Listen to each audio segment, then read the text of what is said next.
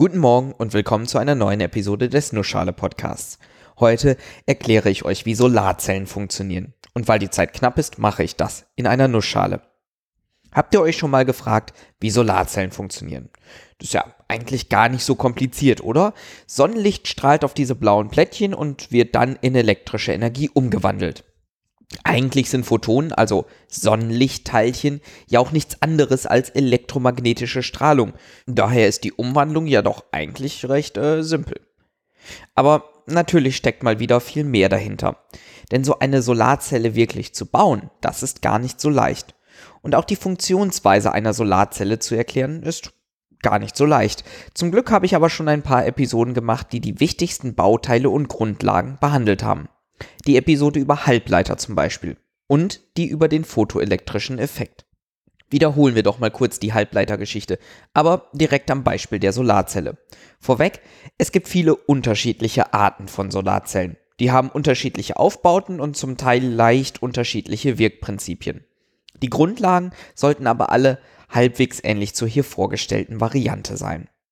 Wir betrachten erstmal ein Kristallgitter aus Siliziumatomen. Wenn man nach dem Gewicht geht, ist Silizium nach Sauerstoff das zweithäufigste Element auf der Erdhülle. Es gibt also viel davon, was für uns recht praktisch ist. Silizium hat vier Elektronen in seiner äußersten Hülle. In unserem Siliziumkristallgitter haben wir also echt viele Atome, die alle vier Elektronen in der Außenhülle haben. Ein in dieser Form recht langweiliges Gebilde. Machen wir es mal etwas spannender und fügen ein paar andere Atome in dieses Kristallgitter ein. Man nennt das eine Dotierung. Nehmen wir mal ein paar Phosphoratome und bringen sie auf die obere Schicht unseres Gitters an. Phosphor hat insgesamt fünf Elektronen in seiner äußeren Hülle. Und weil es so schön ist, dotieren wir auch die untere Schicht unseres Siliziums. Diesmal aber mit Bohr, was nur drei freie Elektronen hat. Man sagt dazu auch, dass die obere Schicht, die mit Phosphor, was fünf Elektronen in seiner äußeren Hülle hat, N dotiert wurde. N dotiert, weil sie ein Elektron mehr hat, also eine eher negative Ladung beisteuert. Im Gegensatz dazu bezeichnet man die untere Schicht als P dotiert. Das Bohr mit nur drei Elektronen hat eine eher positive Ladung. Wir haben also zwei Siliziumschichten, die N-dotierte und die P-dotierte darunter. Ihr könnt euch denken, was passiert, oder? Oben haben wir ein paar zu viele Elektronen, unten ein paar zu wenig. Yep, die Elektronen wandern von der oberen Schicht in die untere, um da die fehlenden Elektronen auszugleichen. Am Übergang zwischen der n-dotierten Schicht und der p-dotierten Schicht bildet sich also ein Übergangsbereich, in dem die Elektronen ausgeglichen sind. Man nennt dies auch einen p-n-Übergang. Da die Elektronen aber von oben weggehen und nach unten fließen, bedeutet das auch, dass auf einmal mehr positive Ladungen oben übrig bleiben und unten mehr negative. Vorher war ja alles neutral geladen. Wir haben also in unserer Phosphorschicht, die ein paar Elektronen aufgenommen hat, eine negative Ladung.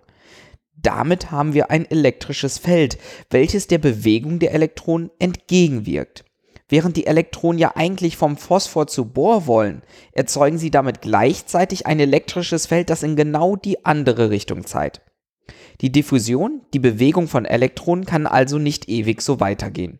Es stellt sich irgendwann ein Gleichgewicht ein.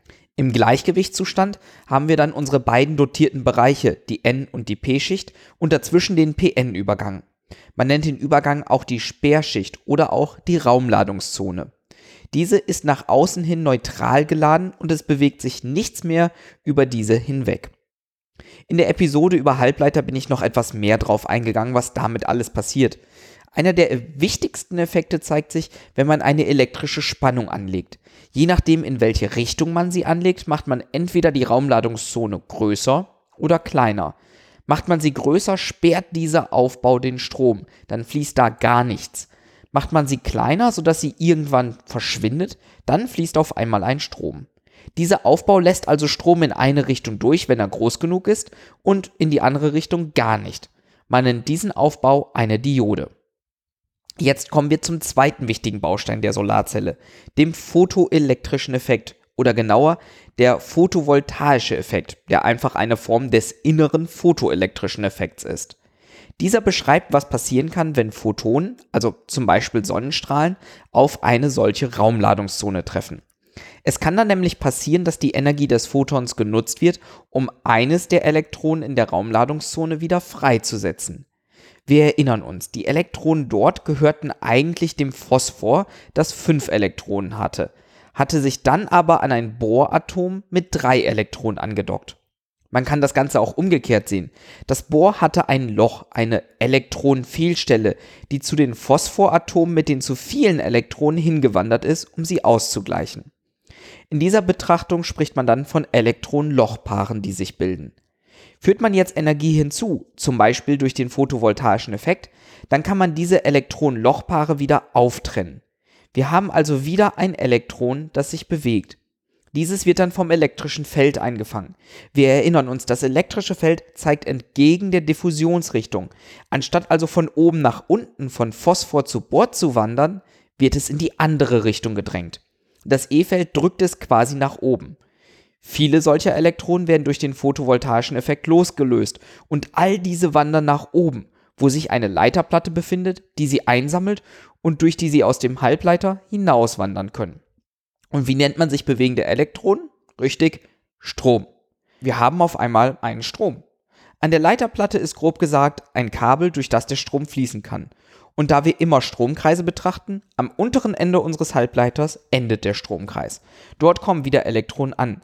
Diese gehen dann natürlich in die Raumladungszone des Bohrs, das ja leider zu wenig Elektronen hat.